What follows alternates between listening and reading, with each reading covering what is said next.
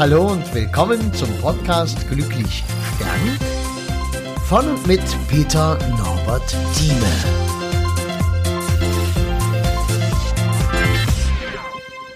Ja, hallo, schön, dass du wieder zuhörst. Ich habe ähm, jetzt ein Gespräch gehabt von einem sehr erfolgreichen Sportsmann sozusagen. 70 Jahre alt geworden, an Krebs gestorben, was natürlich sonst. Und ähm, ein wahnsinnig erfülltes Leben gehabt. Er hat zu seinem 70. Geburtstag gesagt, naja, wenn's äh, das jetzt war, ist das in Ordnung. Ich habe ein super Leben gehabt und äh, alles, was jetzt noch kommt, ist ein Bonus. Okay, es kam dann nicht mehr viel Bonus, das ist schade, aber dieses Statement ist natürlich super auch für eine Trauerrede hervorragend zu verwenden, weil es die Angehörigen tröstet, weil es seine Frau tröstet, die Söhne und auch seinen Vater, der nun schon 91 Jahre alt ist und das Ganze miterleben musste. Es war erstmal lustig, weil die Leute kannten mich und hatten mich schon mal gehört bei einer Rede und haben gesagt, ach, ein Glück, dass wir sie buchen konnten. Sind wir so froh.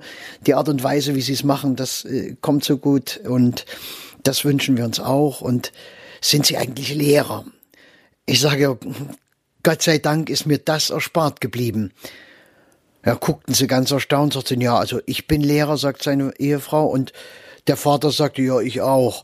Ich sag, ja, äh, verstehen Sie es nicht falsch, es ist, ich bin dankbar, dass ich kein Lehrer bin, weil Lehrer möchte ich nicht sein. Lehrer ist meiner Meinung nach ein sehr schwerer, ein sehr ja aufwendiger Beruf äh, von der Emotionalität her. Also gut, das hat man dann geklärt. Äh, weiter ging es dann ähm, so halt über dieses ganze Leben. Er ist halt sehr sportlich aufgewachsen. Er hätte können äh, auch seinen Doktortitel machen ähm, in der Elektrotechnik, weil da hat er studiert, ist dann aber an einer Uni gewesen, hat dort viel ähm, äh, Studenten bei Praktikas unterstützt, bei Diplomarbeiten und solche Sachen, weiß nicht, wie man das genau nennt, aber auf alle Fälle war er dort äh, zufrieden und glücklich, weil das war seine Arbeit und nach der Arbeit ging immer irgendwas mit Sport. Er hat äh, Mannschaften trainiert im Fußball, er ist gelaufen, er hat, äh, war dann Vorsitzender in einem Sportbund, er hat Läufe organisiert, Städteläufe und sonst was. Er ist wirklich eine Koryphäe auf seinem Gebiet, sehr bekannt. Das wird eine riesengroße Feier werden. Und er war kommunikativ, konnte auf Menschen zugehen. Er war ein Macher. Er hat ein Haus gebaut. Er hat seine Söhne gecoacht. Das ist auch ganz fantastisch, wie er das hingekriegt hat.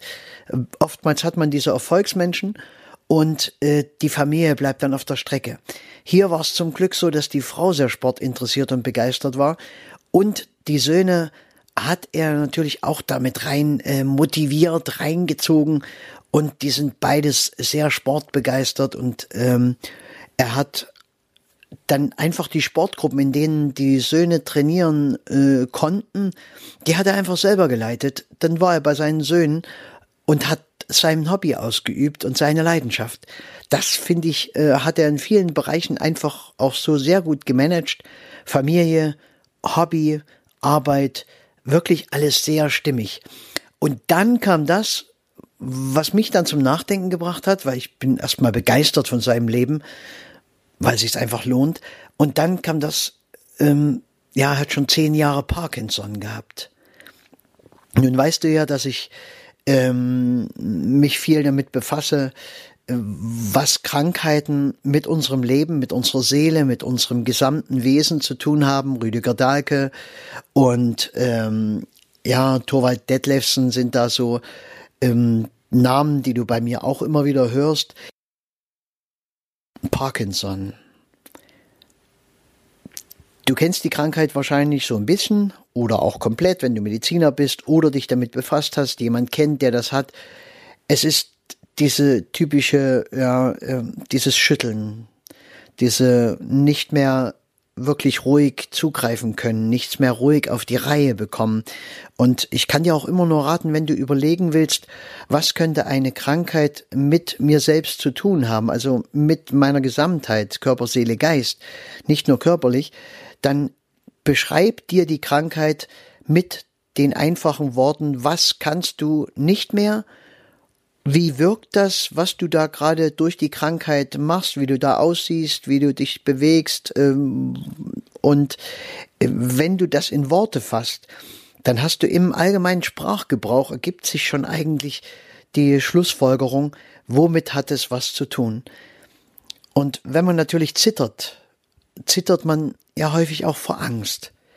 Nun war das kein ängstlicher Mensch. Dort hat man nirgendwo Angst gesehen. Nun gibt es aber eben nicht nur diese eine materielle Ebene von uns. Es gibt ja auch noch die Ebene der Gefühle, auf die man sich einlassen könnte. Es gibt auch die Ebene des ähm, Ich lass mal andere machen und mach nicht alles selber. Es gibt auch die Ebene des äh, Ich verlasse mich mal darauf, dass ich versorgt werde. Auch so ein wichtiger Aspekt. Ich muss nicht für alles Verantwortung übernehmen. Ich kann auch einfach mal mich zurücklehnen kann lieben Gott einen guten Mann sein lassen. Ich kann mir für meine Seele was gönnen und all diese Dinge. Also Rüdiger Dahlke zum Beispiel äh, behandelt äh, diese Parkinson-Erkrankung äh, gern mal mit ähm, Tai Chi. Da macht man ja ganz ruhige Bewegungen. Tai Chi ist so eine wunderbare Sache, kann ich dich nur einladen, das zu machen deinen Tag damit zu beginnen. Du kannst damit Sorgen wegschicken.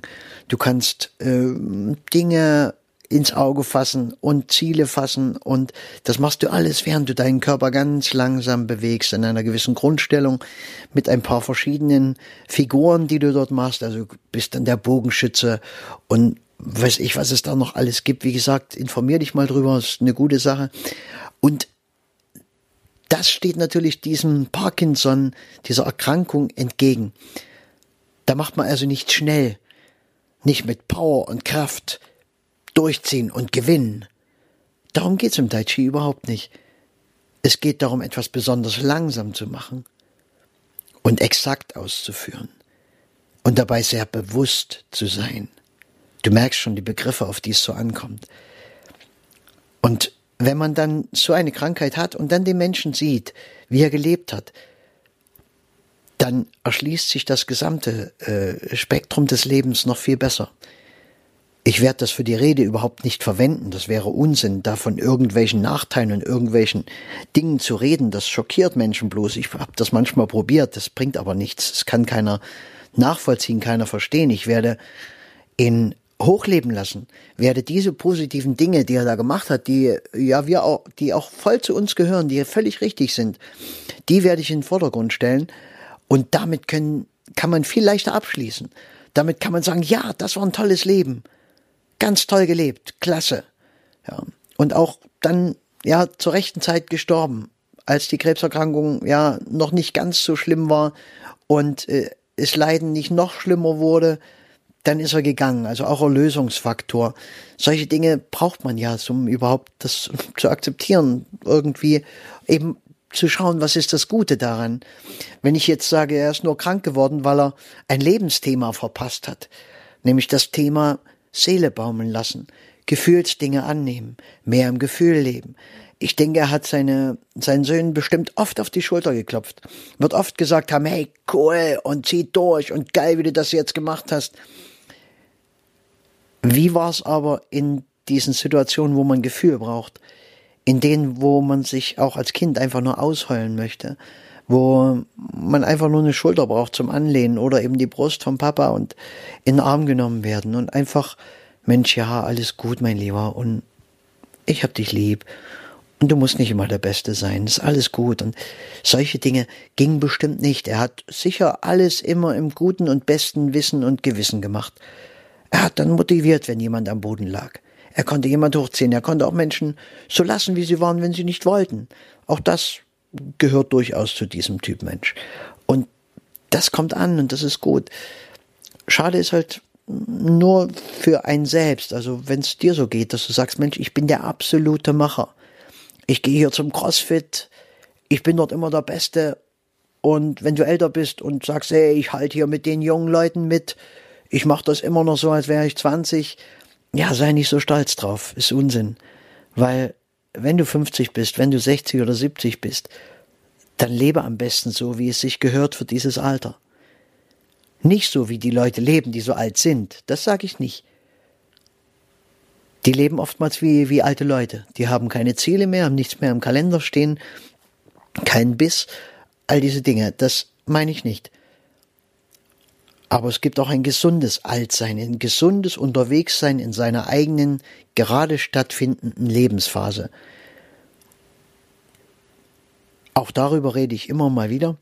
Lebensphasenmodell habe ich sicher auch schon mal was drüber geschrieben. Schaust du einfach mal rein auf meiner Homepage bei www.peternorberttheme.de und dort einfach mal schauen, da stehen viele so nützliche Sachen drin oder zumindest Links, weil ich meine, ich habe mir das alles nicht ausgedacht. Ich bin hier nicht der wäre ich gern, aber bin ich ja nicht der, das alles rausgefunden hat und der hier der weiseste äh, unter den Menschen ist. Wäre ich gern und alle kämen und würden sagen, hey, geil, Peter Thieme, der absolute Macher, der kann alles, der weiß alles und der hilft jedem, äh, ist natürlich Quatsch. Ich habe es gelernt, ich habe manches angenommen, dann habe ich es wieder vergessen, irgendwann kam es wieder und äh, so hat sich das im Laufe des Lebens einfach ergeben. Und alles, was ich da schreibe, alles, was ich dir auch jetzt erzähle, es ist irgendwo aufgeschnappt, das ist nicht meins. Wenn ich mal was erzähle, was meins ist, dann wären das private Dinge und da halte ich mich gerade auch ein bisschen raus, weil wie weit offenbart man sich denn? Ja, ich meine, wir sind natürlich sehr vertraut, wir zwei, aber ich habe manchmal so auch das Gefühl, da, da hören noch andere mit. Und, und denen mag ich dann auch nicht mein Leben ausbreiten. Und dann vielleicht auch Leute, die mich gar nicht mögen, Leute, mit denen ich verstritten bin, ja, lauter so Sachen. Bei mir ist ja auch nur ein ganz normales Leben. Und die hören dann zu und sagen, hö, hö, ja, was er jetzt erzählt. Ja. Okay, das soll es eigentlich schon gewesen sein. Äh, wenn die Beerdigung besonders spektakulär sein sollte, dann wirst du in einem Podcast demnächst davon hören. Wenn nicht, äh, dann ist das Thema jetzt eigentlich auch schon raus. Vielleicht konntest du wieder was mitnehmen. Hör einfach wieder rein, wenn dir es gefällt. Ich würde mich riesig freuen. Ich hoffe ja, ich halte weiter durch und mache immer, immer weiter. Das hängt aber auch ein bisschen davon ab, äh, ob du auch mal was schreibst, ob du auch mal ein Like machst oder äh, gehst mal auf meine Homepage oder gehst äh, von dort, kommst du am besten dann zu meinem Facebook-Profil oder zu Instagram und ähm, auf die YouTube-Kanalsache und dann kannst du ja überall was schreiben. Dann kannst du reinschreiben, Mensch, Peter, geile Sache, was du da machst. Finde ich gut. Und dann habe ich einen Grund, mich ranzusetzen und diese Zeit zu opfern, weil du kennst das bestimmt auch. Man hat immer irgendwas anderes zu tun. Und irgendwann fragt man sich auch, ey, ist das sinnvoll, was du machst? Lohnt sich denn die Zeit? Du könntest jetzt auch einfach, ja, irgendwas machen, legst dich hin, liest mal einen ganz normalen Roman oder schaust mal Fernsehen. Soll es ja geben. Mach's gut.